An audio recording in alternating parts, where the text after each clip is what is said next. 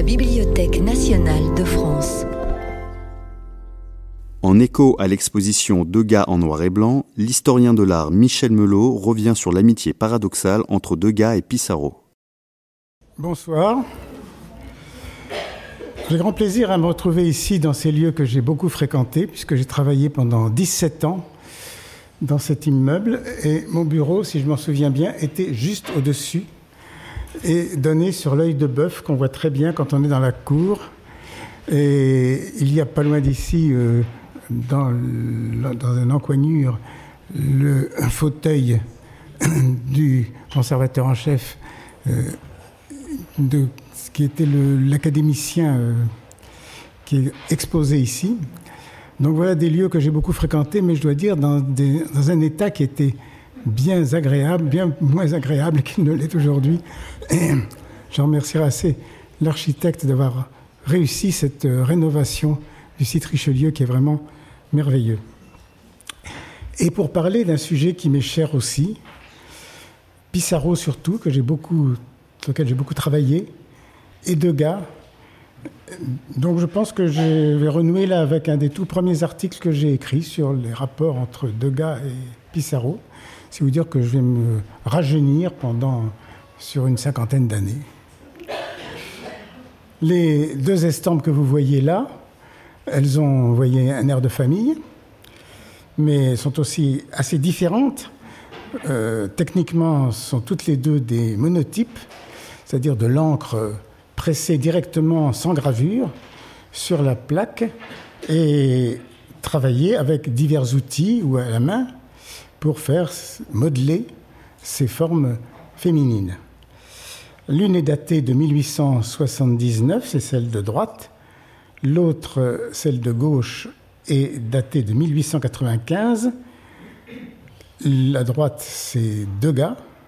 À gauche, c'est Pissarro. Et comme vous le voyez, le sujet, en fait, est totalement différent, puisque celle de gauche de Pissarro s'intitule Paysanne dans l'herbe, et celle de droite, Scène de bordel. On est vraiment dans l'opposé, et pourtant, formellement, on est très proches l'une de l'autre. Il y a là une question qui m'a toujours tourmenté de savoir comment ces deux artistes-là, qui étaient à la fois si proches et si différents, ont pu se rencontrer. Ils ne se sont rencontrés certainement pas dans l'herbe, parce que Pissarro détestait la campagne. Il conseillait aux, chasseurs de pourchasser les, les, peintres qui étaient en, en, plein air. Et Pissarro, que je sache, ne fréquentait pas les maisons closes. Alors rien ne les prédestinait à se rejoindre avant qu'on ne les retrouve ici sur le même écran. Ils étaient même diamétralement opposés par leurs origines, par leur personnalité, par leur caractère, par leur style, par leur goût. Enfin, ils n'avaient pratiquement rien de commun. Alors comment sont-ils arrivés là et comment en sommes-nous arrivés à les mettre côte à côte? Là, vous avez sans doute vu, j'espère, la belle exposition du musée d'Orsay qui met face à face les œuvres de Degas et celles de Manet, et qui montre ce qui peut rassembler deux artistes, deux artistes l'un et l'autre exceptionnels, qui se ressemblent. On le voit très bien à l'exposition. Souvent, les tableaux sont pas identiques, mais très très proches les uns des autres.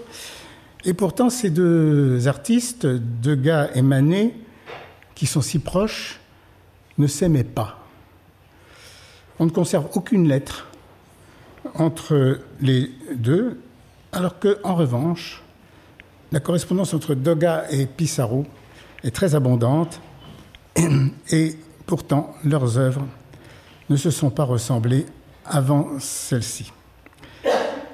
Alors les voilà donc réunis, ces deux copains, on peut dire, euh, alors que tout aurait dû les séparer. Ils n'avaient pratiquement rien de commun. Degas est né en 1834 et rue Saint-Georges, dans le 9e arrondissement, et il n'a pratiquement pas quitté le quartier.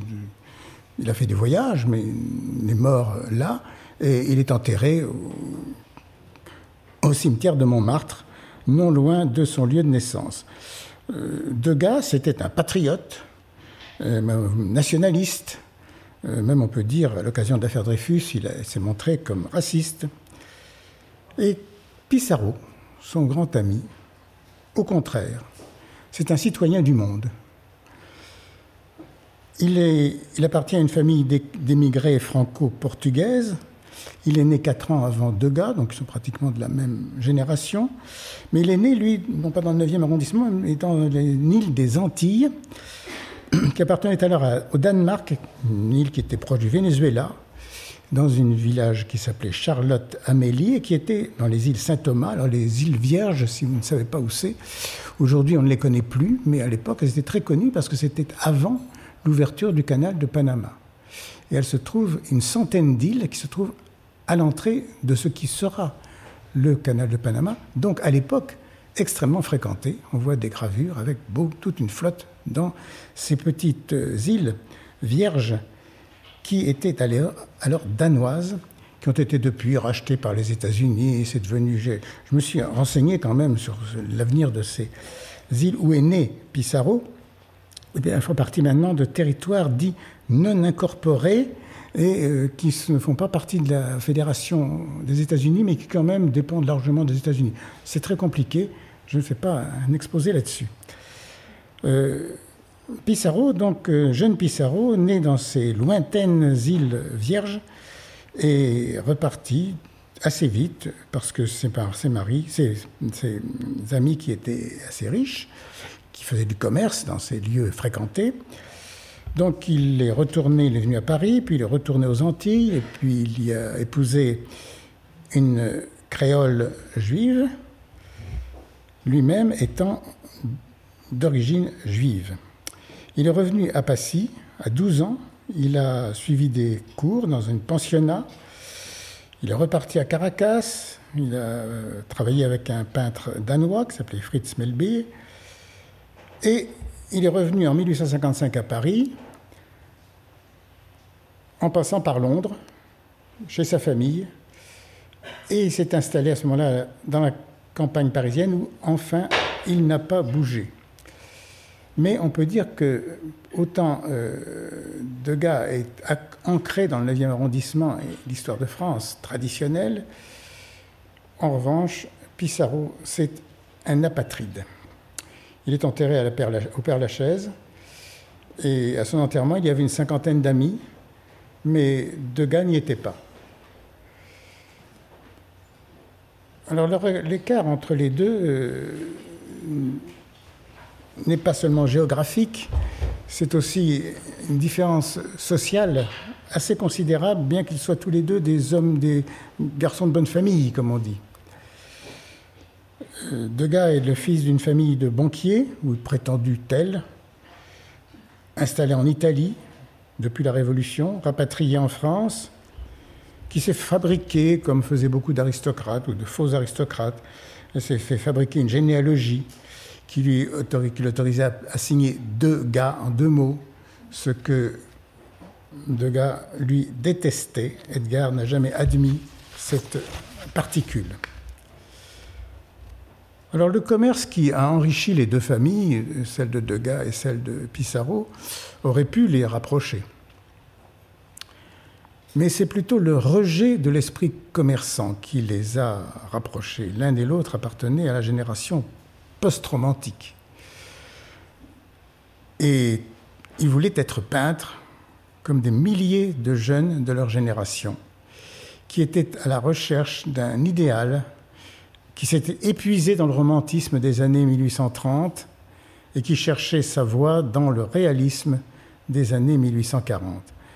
La génération romantique de 1830 s'est éteinte avant 1880, c'est Millet, Daumier, Daubigny, et Victor Hugo pour finir, mort en 1885. Degas et Pissarro étaient aussi différents que possible.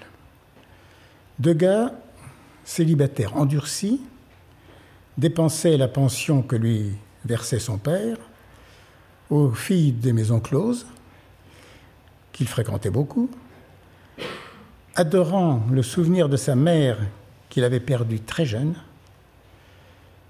on dit qu'il avait gardé la robe de mariée de sa mère dans un coffre. À la fin de sa vie, seulement il a cherché à se marier, mais sans conviction. Il n'a pas donné suite. Camille Pissarro, tout au contraire, est le père d'une nombreuse famille, très liée. Il en prit grand soin. Et, autant qu'on puisse le savoir, c'est un mari fidèle. Huit enfants, donc sept ont survécu. Et cinq ont suivi sa piste de peintre. Cinq sont devenus artistes comme lui. Donc, grande unité de sa famille, de la famille Pissarro. Et son fils aîné, Lucien Pissarro, est devenu célèbre également comme artiste, très suivi, conseillé par, euh, coaché, on dirait aujourd'hui, par son père Camille. Alors, leur, leur formation est également extrêmement différente. Degas est fasciné, passionné par l'art classique. Et Pissarro, le rustique plutôt. Degas, euh, au moment de l'affaire Dreyfus, euh, s'est complètement coupé de ses amis, tous, y compris Ludovic Alévi, qui était son grand copain, mais il n'a jamais vraiment rompu avec Pissarro, du moins pas officiellement. Simplement, on dit qu'il l'évitait. Mais il est resté certainement fidèle à l'amitié de Pissarro. Aujourd'hui, on dirait que Degas était d'extrême droite et Pissarro d'extrême gauche. Puisque Pissarro, lui, euh, était devenu anarchiste, ou presque. Et cependant, à la mort de Pissarro, on dit que Degas avait la larme à l'œil. Et Pissarro, lui, avait accueilli, collectionné beaucoup d'œuvres de Degas et les a partagées entre ses héritiers. Alors comment se sont-ils rapprochés, ces deux personnages si différents? Qu'est-ce qui a pu les rendre indissociables? Degas, ben, vous le connaissez, le portrait du musée d'Orsay est accroché actuellement dans l'exposition que vous avez vue, j'espère. Alors, euh, ben, on voit bien, il est très jeune, il a euh, une vingtaine d'années. Euh, c'est le fils d'un banquier qui, veut devenir artiste. Ça se lit un peu sur, sur ses yeux. Il se donne un air à la fois ingénu et désabusé, un regard incertain avec une moue, un peu fière, sous une moustache encore timide. Il pose un peu comme Valérie l'a décrit dans ses vieux jours, euh, Valérie, voilà comment Valérie. Euh, et je vous dis la, phrase d'abord parce que c'est intéressant pour euh, cerner le personnage de Degas, mais en plus parce que la phrase de Valérie vaut la peine. Donc Valérie dit de Degas c'est un personnage singulier, grand et sévère artiste, essentiellement volontaire, d'intelligence rare, vive, inquiète, qui cachait, qui cachait sous l'absolu des, des opinions et la rigueur des jugements, je ne sais quel doute de soi-même et quel désespoir de se satisfaire, sentiment très amer et très noble, que développait en lui sa connaissance exquise des maîtres, sa convoitise des secrets qu'il leur prêtait, la présence perpétuelle à son esprit de leur perfection contradictoire. Merci Paul Valéry. Alors, euh, ensuite, euh, Degas s'est formé en Italie, où résidait une partie de sa famille. Et là, il copie Rembrandt. Euh, il a appris à graver. Mais la gravure, à l'époque, c'était un délassement, c'était travail d'amateur, sauf pour le XVIIe siècle, où Rembrandt avait toujours une très grande réputation. Il avait pris pour euh, copier Rembrandt une petite plaque de 10 cm, et puis il s'est pris de passionné pour la gravure. Finalement, ce qu'on va voir, c'est que ce qui rapproche, ce qui a uni les deux personnages si différents que je vous ai brossés tout à l'heure, c'est la gravure. C'est ça qui les a passionnés l'un et l'autre, et ils n'ont échangé qu'à ce sujet. les nombreuses lettres de Pissarro et de Degas ne parlent pratiquement que des techniques de gravure.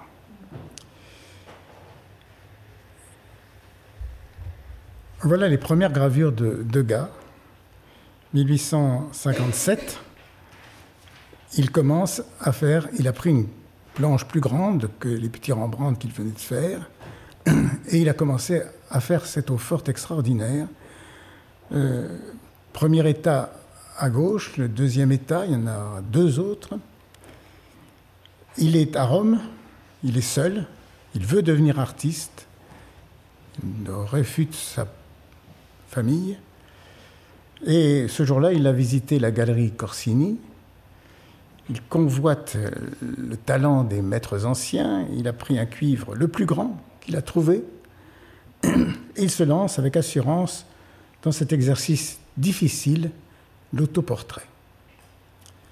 Alors le premier état, comme vous le voyez à gauche, il est bien mis en place, il est bien éclairé, mais peut-être trop timide, trop pâle, pas assez chargé. Alors il a repris le travail, il a mordu ce que vous voyez la plaque, comme vous voyez à droite, puis mécontent, continue, fait un troisième état, alors là complètement embrouillé, mordu par l'acide, un peu sauvage. Et il a continué, il a replacé, euh, replongé encore une fois la plaque dans l'acide.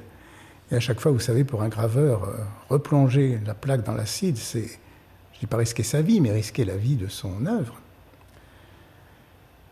Donc il a réparé les taches trop, les morsures trop vives, trop agressives. Et voilà, il arrive au troisième état où il semble avoir trouvé un équilibre entre le clair-obscur et le trop chargé de, sa gravure. Rien n'est perdu, mais ce qui nous apprend ça, c'est que Degas s'est toujours passionné pour ce genre d'expérience. Il a toujours pris des risques. Et il a retravaillé constamment et de façon continue ses œuvres. Vous verrez tout à l'heure des gravures qu'il a repris jusqu'à 20 fois pour à chaque fois tirer, faire des tirages différents. Il aime les techniques, il aime les essais, il aime aussi le ratage. D'ailleurs, les Goncourt ont dit de lui que c'était un homme du ratage, mais ça c'était de la méchanceté euh, de Goncourt. Donc il aime le ratage, mais il aime aussi le rattrapage, comme on voit ici. C'est, on peut dire, presque un bricoleur de la gravure. Donc le voilà euh, formé à l'eau forte, alors que pour Pissarro, c'est tout différent. Pissarro, lui, est arrivé à Paris en 1855 et il a aussi commencé à faire des gravures, mais dans le style très en vogue à l'époque, des barbizons, de, gravures de paysages, plus, plus traditionnelles. Degas, lui, n'a jamais peint qu'à l'intérieur. Il ne veut pas entendre parler des peintures d'après-nature. Ça ne l'intéresse pas. Alors que Pissarro, au contraire, a toujours travaillé, pas toujours, mais le plus souvent, travaillé dans la nature. Il s'inspire des, réalistes, Millet, surtout Corot, essentiellement, et on pourrait dire que euh, Pissarro aurait pu s'intituler élève de Corot, euh, ce qu'il avait fait pour entrer, avoir une place au salon, alors que Degas aurait pu s'intituler élève de Rembrandt. Donc ce qui les a rapprochés, c'est cette gravure qui les passionne l'un et l'autre, à une époque où l'eau forte, comme je disais tout à l'heure, est plutôt considérée comme une œuvre d'amateur. Aucun peintre du salon, par exemple, aucun des peintres académiques que l'on connaît aujourd'hui, n'a pratiqué l'eau forte. Aucun. La vraie gravure, c'était le burin, où déjà le burin était suspecté comme fait toujours reproduction, donc plutôt méprisé. Et la gravure, il n'était pas question d'en faire un, outil majeur, une œuvre d'art majeure, c'est toujours un art secondaire. Mais euh, Degas et Pissarro vont s'attacher à montrer le contraire, c'est ce qui les a attelés. entre 1851 et 1855, le monde a changé. La génération euh, romantique disparaît, et il y a une concurrence terrible entre l'industrie française et l'industrie anglaise, qui sont toutes les deux en plein essor. En 1851, c'est le, Crystal Palace, la grande exposition universelle de Londres, immense architecture, qui a été aussitôt contrée, on pourrait dire, par Paris, avec une exposition universelle encore plus grande en 1855, l'année où Pissarro débarque à Paris et où Degas achève son autoportrait en peinture qu'on a vu au début. Donc le monde est en train de changer parce que l'industrie euh, révolutionne le monde et la jeune génération, celle de Degas et de Pissarro, n'a aucun doute sur le mariage heureux de l'art et de la technique industrielle. L'ère du, du, papier continu, de l'encre industrielle, du rayon à mine de graphite, aussi l'époque évidemment, de la photographie, et du développement considérable de la lithographie, de la lithographie en couleur, alors dans une société euh, anglaise et en France, ça ne fait pas le même effet. Les Anglais ont toujours euh, été tolérants pour les avant-gardes, plus qu'en France, où la révolution et la différence entre l'aristocratie et la démocratie ont toujours profondément marqué le goût français. En Angleterre, par exemple, un critique qui s'appelait Maberley a écrit un traité pour les amateurs d'estampes. Et lui, il trouve que les eaux fortes, c'est très bien. Il fait l'éloge des aquafortistes français qui, en, français, ne sont pas, en France, ne sont pas tellement appréciés. Euh, ils se sont laissés un peu à la porte. On les accepte difficilement. Alors que Maberley, cet anglais, en 1844, a l'audace de cette phrase qui ne se dirait pas en France, L'esprit américain, dit-il, est particulièrement adapté à cette forme d'art. Et il a raison. Ce sont les Américains qui ont fait les impressionnistes. Ce sont eux qui ont fait les premiers euh, achats, qui ont les premiers acquis les monotypes de Pissarro, de Degas, pardon, et qui ont commandé des gravures en série à Pissarro et à Degas. Donc ils ont en commun, Degas et Pissarro, de ne pas partager justement les préventions que les Français ont contre l'estampe et considèrent qu'il y a là, comme à la peinture, un, art de création et pas seulement de reproduction. Alors peut-être l'un et l'autre, Degas et Pissarro, ont, connu l'Amérique. Ben, Pissarro par ses origines, et Degas, parce qu'il a été voyagé, il a pu faire euh, euh, des tableaux que l'on connaît bien en Louisiane, euh, dans sa famille. Donc voilà une nouvelle génération qui démarre bien, et puis dans les années 60. Et en 1873 arrive un événement considérable qui est une crise économique profonde qui a provoqué la faillite des banques françaises en particulier, mais pas seulement. Et en, 1873, en 1873, pardon, les peintres qui commençaient à conquérir un nouveau public adapté à ce, style, euh, eh se sont retrouvés sans commande et eux-mêmes ruinés. Entre 1973 et 1882, les artistes d'avant-garde, ceux qu'on cherchait, ceux qui cherchaient ces, genres nouveaux, ont connu une décennie absolument épouvantable qui a donné lieu à cette légende de l'impressionnisme maudit.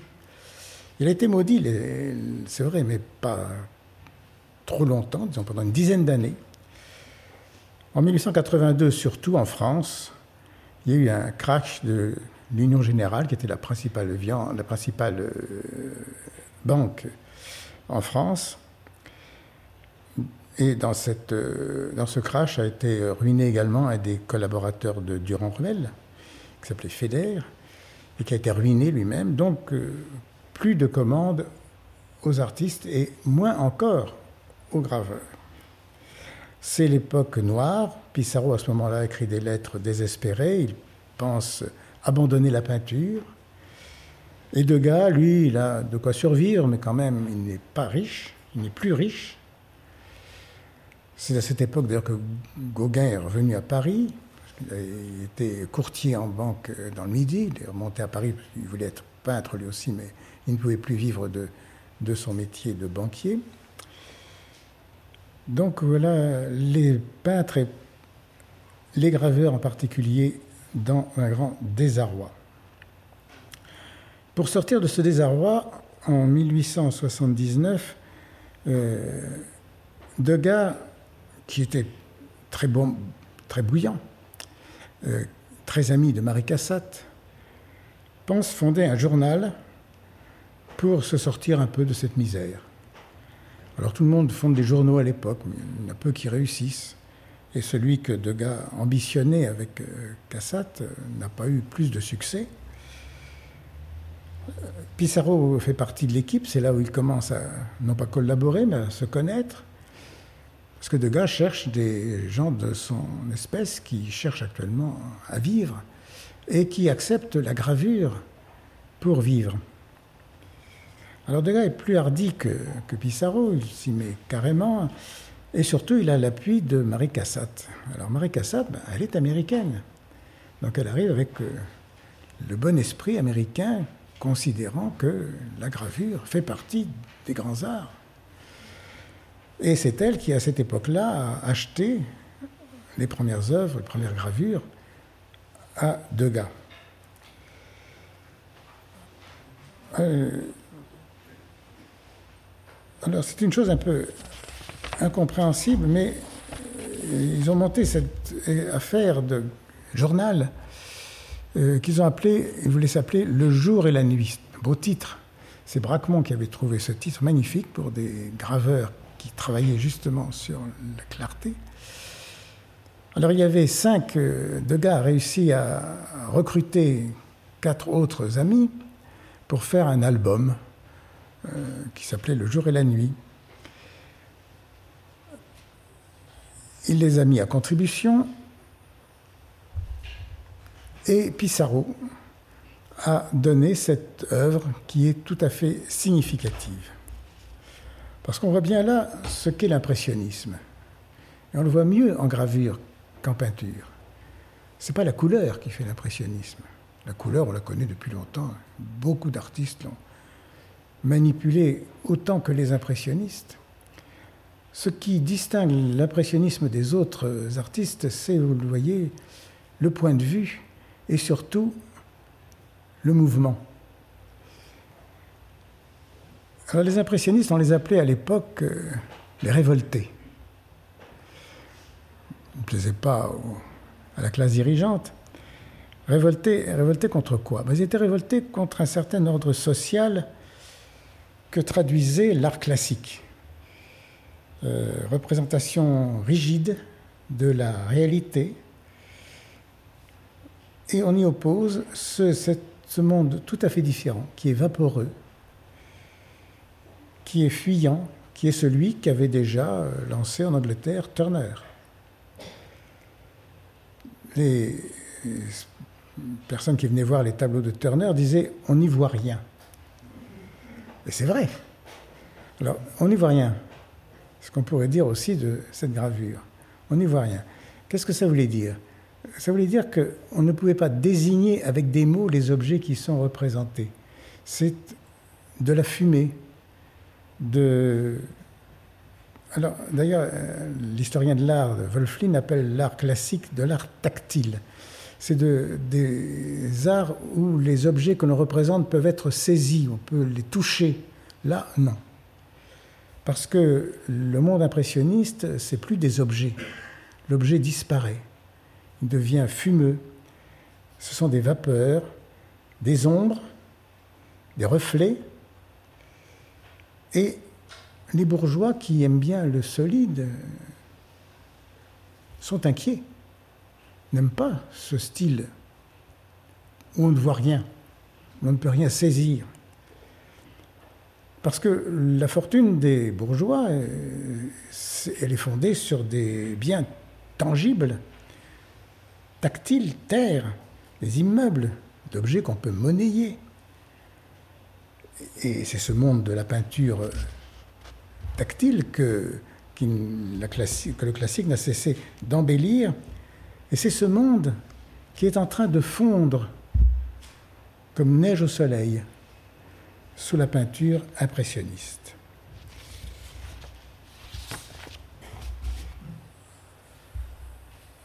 Dans ce paysage, pays sous bois à l'Ermitage, c'est le village où habitait euh, Pissarro à l'époque, on est en présence de plus de reflets que de réalité. Des effets aussi de, raccourcis, comme si c'était pris euh, au téléobjectif. Euh, tout semble être sur le même plan. Il n'y a pas de différents euh, plans. Les personnages disparaissent et les matières se fondent les unes dans les autres. Les masses des valeurs sont donc situées, ne sont plus situées par rapport à des objets, comme le faisaient les artistes classiques, mais les sols n'ont plus d'identité, les ciels non plus. Le ciel est traité avec le même grain d'aquatinte que la réalité. D'autres estampes nous montrent encore mieux. Voilà, une autre gravure de Pissarro où l'on voit bien que la meule, les arbres, le terre, les personnages sont fondus les uns dans les autres. Et la gravure, vous voyez, a des outils particuliers pour traverser la réalité. Là, voilà quatre états différents d'une même plaque. La première est toute grise. On n'y voit rien, comme on aurait dit avec Turner. Et petit à petit, les choses se dégagent mais euh, pour ne pas trop identifier les objets, Pissarro a appelé ça effet de pluie. Il a rayé la plaque avec du papier de verre ou de la toile émerie. Et finalement, on a un brouillard. Là aussi, on a des masses qui ne sont pas très distinguées les unes des autres. Vous voyez, le, les choux au premier plan en particulier ne sont pas vraiment distingués de l'ensemble. Et voilà par exemple ce que Pissarro faisait en peinture, une vue d'un port, tout en nuances, et en gravure ça donne ça, c'est-à-dire qu'il a utilisé la technique qu'on appelle le vernis mou, qui euh, efface les, rayures, les, les traces. Alors vous avez là, à gauche et à droite, en haut, deux planches différentes de son, port du Havre, qu'il a représenté ici. Et il en a fait, comme pour un monotype, un, renversé, il a refait un décalque, vous voyez que c'est écrit à l'envers, de ces ancrages de plaques. Donc une cuisine très complexe qui brouille et c'est ce qui ne plaisait pas du tout aux amateurs de gravure de l'époque. Mais encore mieux, il euh, joue avec le temps. Même grave, même gravure, mais tirée avec des encres différentes. Alors il l'a noté, d'ailleurs les encres qu'il a utilisées, c'est la même planche. Euh, il, y en a quatre, là j'en ai que trois en brun, en vert, en bleu, et on voit que c'est écrit dessous, imprimé par Degas. Donc là, ils sont devenus très copains, et Degas, qui est plus riche que Pissarro et qui a une presse, invite son ami à faire ce genre d'expérience tout à fait nouvelle.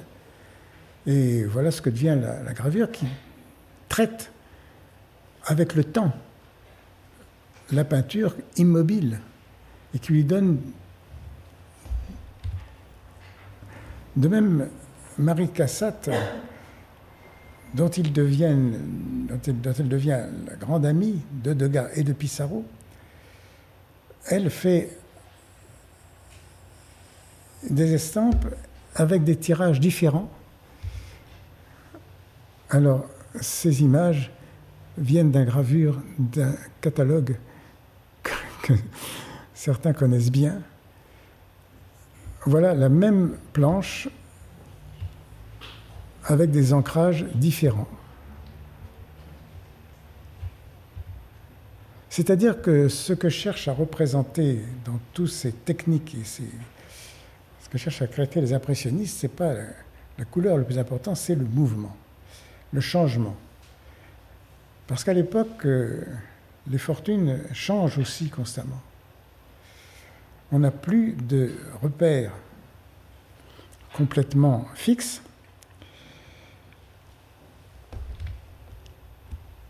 Et Marie Cassatt a représenté cette modification à travers les différentes techniques dont elle dispose. Vous avez à gauche un pastel, au milieu une gravure avec des encres de couleur, et à droite un monotype. Donc voilà les outils dont le graveur dispose pour figurer le temps, le changement d'un même, même planque L'estampe a cet avantage d'être un objet changeant. Elle peut traduire la, relativité. Ce n'est pas un, objet absolu comme peut l'être une peinture à l'huile, puisque les états permettent de retravailler, de modifier le motif. Alors, on peut dire que l'estampe porte en elle cette valeur du temps qui est le sujet de l'époque.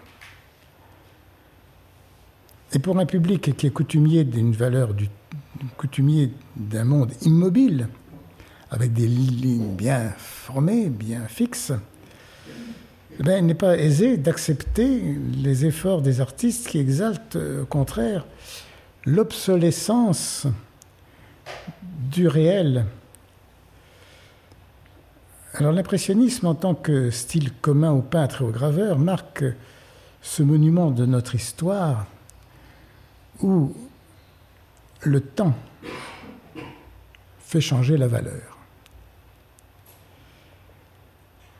C'est l'époque, vous savez que Bergson a écrit euh, sa grande thèse Les données immédiates de la conscience, qui traduit un peu la même idée, que les données immédiates de la conscience ne sont pas fixées eh bien, ça date de 1886, c'était la date de la dernière exposition impressionniste. Et quand on a demandé à Bergson ce qu'il voulait dire dans sa philosophie que certains trouvaient trop compliquée, il a eu cette phrase lapidaire, il a dit « J'ai dit que le temps existait et qu'il n'était pas de l'espace ». Voilà un grand revirement dans la peinture et dans l'art. C'est le revirement que les impressionnistes ont fait dans la peinture c'était difficile d'exprimer la vérité euh, nouvelle, cette vérité changeante. Les impressionnistes l'ont fait. Et l'estampe les y a aidés. Mais la résistance du public à une telle nouveauté eh ben, s'est traduite par la crise qui accompagna d'une certaine façon la crise impressionniste qui a duré donc une dizaine d'années. Les expositions impressionnistes euh, ont duré de 1974 à 1886. Donc crise esthétique et crise économique se sont superposées. Après, euh, en 86, quand la crise s'est calmée, que le nouvel ordre économique s'est imposé, l'art a suivi aussi, s'est assagi, et les grandes querelles ont cessé. Ah oui, c'est l'époque, 1800, entre 1800 entre 1855, j'ai noté ça, entre 1855 et 1889, les valeurs mobilières des Français ont doublé. Et en 1890, quand la crise est terminée, les valeurs mobilières, c'est-à-dire les rentes, les obligations, tout ce qui avait enrichi jusque-là les Français, tout ça a dépassé les actifs immobiliers, les terres, les immeubles, qui avaient fondé l'esthétique académique.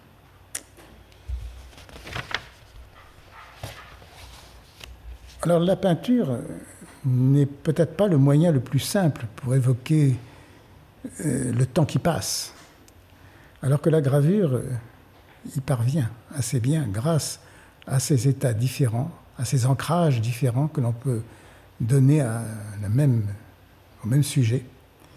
Alors Monet avait trouvé un truc, il l'a bien montré dans ses meules, vous savez qu'il a peint à différentes... Bon, il n'est pas le premier, les Anglais avaient déjà fait ça, peindre le même sujet avec, euh, de façon différente pour bien montrer que les choses changent, même si elles semblent immobiles. Les Japonais appelaient ça le monde éphémère et fuyant. Les Japonais étaient très sensibles aussi à cette mobilité du monde. Les graveurs peuvent, ils ont été très amateurs de l'art japonais pour cette raison. Il faut saisir l'instant. Donc rien n'est fixe, rien n'est figé puisque la gravure ne garde les témoignages des, états antérieurs, ce que la peinture ne fait pas. Quand on fait un deuxième état d'une peinture, elle masque la première. Grâce à l'impression, et c'est là qu'on voit le rapport entre l'impression des artistes et l'impressionnisme, la gravure peut donner cette idée de mobilité, d'éphémère. Alors on l'a vu, euh, j'ai remonté. Euh, voilà. Alors, ils aiment bien, euh, les impressionnistes aussi, graver sur des objets tout à fait industriels, ça, c'est une plaque de cuivre que Pissarro a récupérée dans une euh, décharge, je pense. Et vous voyez comme il a traité euh, avec violence les différents motifs. Voilà encore euh, une estampe que Pissarro a fait sept fois. Et on voit la paysanne qui décharge sa brouette sous sept aspects différents.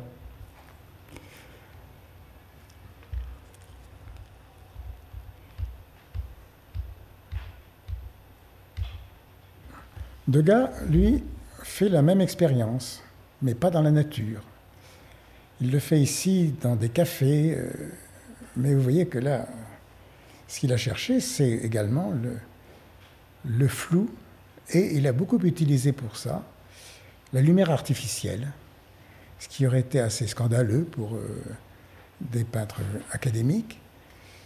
Euh, voilà, il peint des scènes de nuit avec des objets lumineux. Et pour euh, encore troubler la séance, il a refait, rehaussé ses gravures par des pastels. Alors voilà encore une façon de faire évoluer la même scène, de la modifier. Il l'a fait souvent, et Pissarro après va aussi le faire. Vous allez voir d'autres essais de Pissarro voilà euh, encore un effet de lumière artificielle. Alors pour Degas, c'est au théâtre, bien sûr.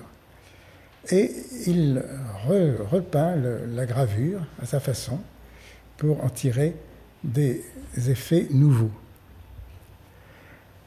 Voilà toujours des effets nocturnes. Degas aime beaucoup ça. Et eh bien ça, c'est une gravure avec un pastel par-dessus. Et euh, Degas a même arrivé à ne, faire, ne mettre que du pastel. On voyait pratiquement plus la gravure. Et dans son héritage, il y avait des planches comme ça qu'il avait préparées pour être recoloriées, c'est-à-dire retravaillées au pastel. si bien que lorsqu'on a retrouvé ces planches dans son héritage, son frère, qui était son héritier et qui ne l'aimait pas beaucoup, avait mis une partie à la, poubelle et une autre a échappé, heureusement, et était exposée dans les années 1950 dans une galerie parisienne, la galerie de l'œil, où on avait euh, euh, exposé ces pastels comme si c'était des arts, abstraites, des œuvres abstraites. C'était pas du tout abstrait pour Pissarro, pour, pour Degas, c'était reprise, chose ancienne, mais on est, là dans également le temps qui évolue. Alors, Degas aimait donc ce flou. Et il a, peint, il a gravé ces deux estampes sur des plaques photographiques. Et vous voyez dans l'exposition qui est à côté, en 1895, il s'est passionné pour la photographie ce que un peintre bien né n'aurait pas aimé. Il est passionné par, la photographie, il reprend des plaques anciennes, il court, on, le décrit en train de courir d'un atelier à l'autre, des ateliers industriels, parce qu'il va rechercher des techniques des, tout à fait euh, nouvelles et inattendues. Et il arrive à ceci, qui est une planche gravure que je trouve absolument étonnante, puisque là, on pourrait dire aussi, comme pour Turner, on ne sait pas où l'on est.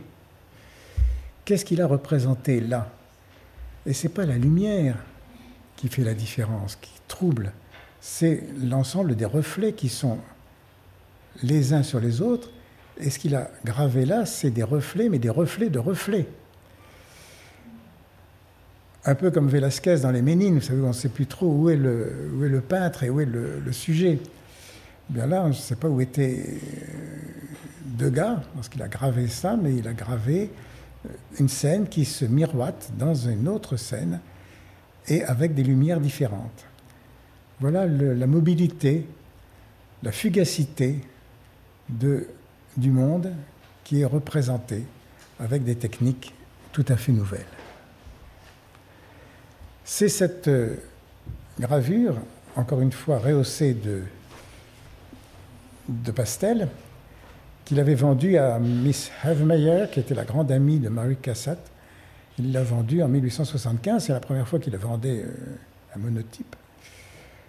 Et c'est le, maître de ballet qui représentait toujours scène nocturne avec des rehauts décrits. Donc voilà qu'aimait beaucoup euh, Degas, c'était euh, ces monotypes qu'il recouvrait de pastels sous, sous différents angles. Et son chef-d'œuvre, c'est le monotype pur qu'il a ainsi, que vous voyez à côté, je crois qu'elle est. Non, elle n'est pas exposée, elle est exposée. Malgré sa fragilité, parce que. Non, mais vous avez raison, c'est une chose merveilleuse parce qu'il a sculpté le corps de cette femme à la main, avec de l'encre. Mais il n'a tiré qu'une seule exemplaire. Ce qui évidemment n'était plus de la gravure au sens traditionnel. Voilà un autre monotype. Et c'était ces monotypes qu'il faisait dans les maisons closes qu'il fréquentait, comme je disais tout à l'heure, ce qui caractérise aussi ces artistes, c'est qu'ils ne sont pas méprisants vis-à-vis de l'industrie. Degas, comme Pissarro, ont fait aussi des dessins pour les journaux. Alors c'était, aujourd'hui on dirait que c'est des gravures originales parce qu'il les a faites vraiment pour, euh, mais c'est des clichés, euh, clichés traits pour la vie moderne qui était un des journaux qui les défendait d'ailleurs. Donc voilà un dessin fait pour le journal, ce qui est aussi un signe d'ouverture à d'autres publics. Voilà une façon dont Degas traite ce sujet, une femme mettant son bas et travaillée d'une toute autre façon par Pissarro dans une gravure avec de la couleur, de gravure coloriée. Et pendant que Degas ne, ne dédaignait pas de faire des gravures pour la journaux, euh, Pissarro non plus. Pissarro, qui lui était devenu anarchiste, défendait également euh, financièrement les journaux anarchistes, dont celui-ci, La Plume, et ces, à ces journaux euh, des gravures comme celle que vous voyez, les débardeurs. De même que n'hésitez pas à reprendre une vieille gravure qui était une gravure en relief, ce qu'on faisait très bien au Moyen Âge. Mais euh, il l'a reprise, il en a tiré, je ne sais même pas s'il en a tiré une.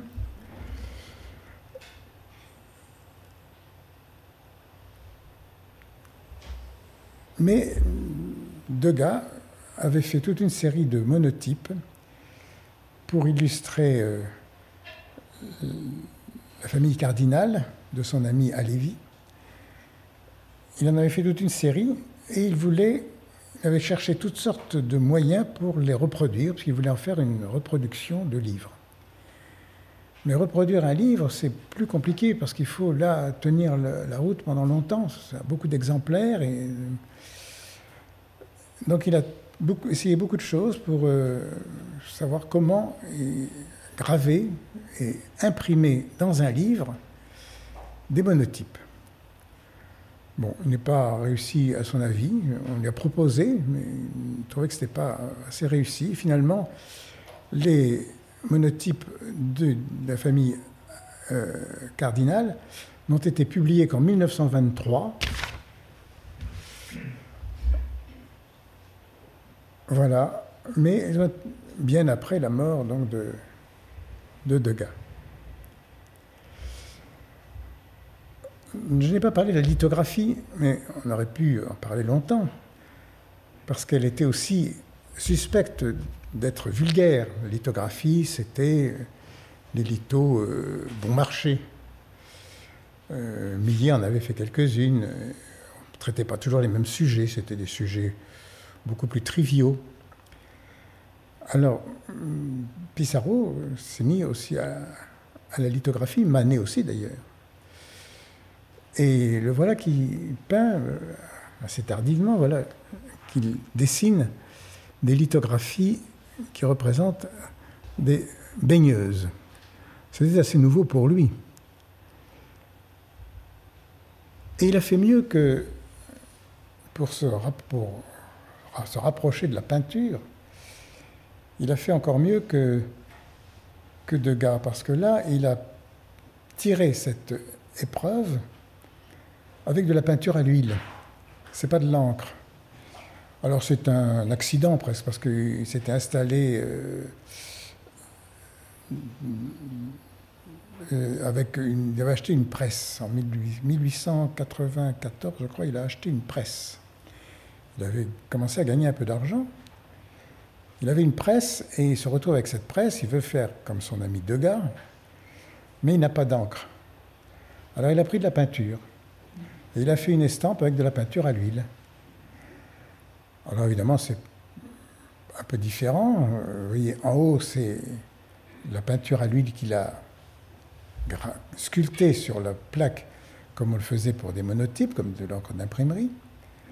Mais ça sèche vite, alors il faut aller et il a pu en tirer une contre-type, un contre-type que vous voyez en bas.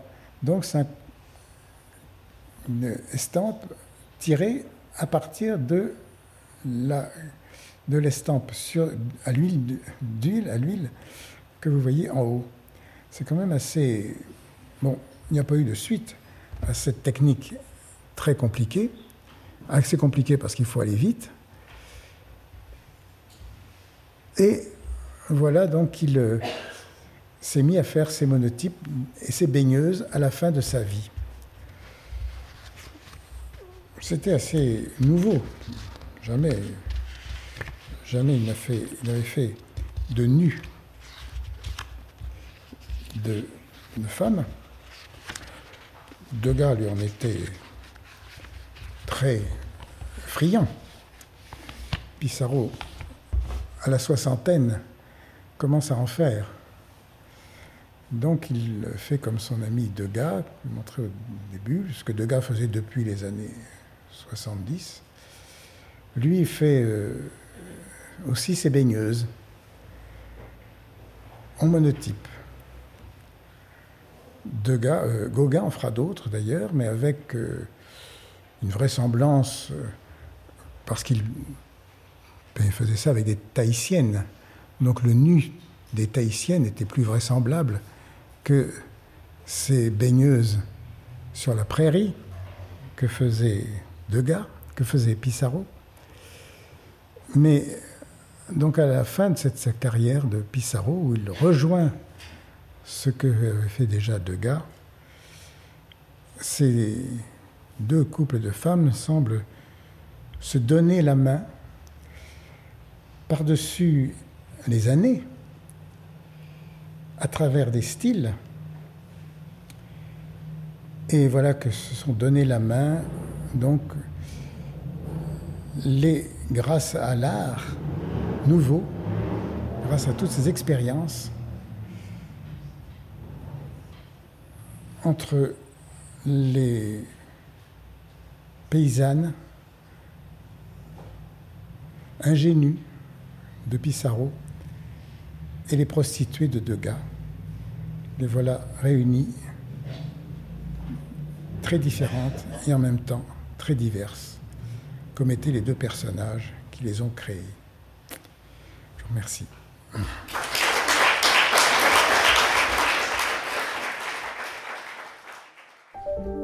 Vous venez d'écouter un podcast de la Bibliothèque nationale de France. Retrouvez les conférences, rencontres et créations de la BNF sur toutes les plateformes de podcast ainsi que sur le site bnf.fr.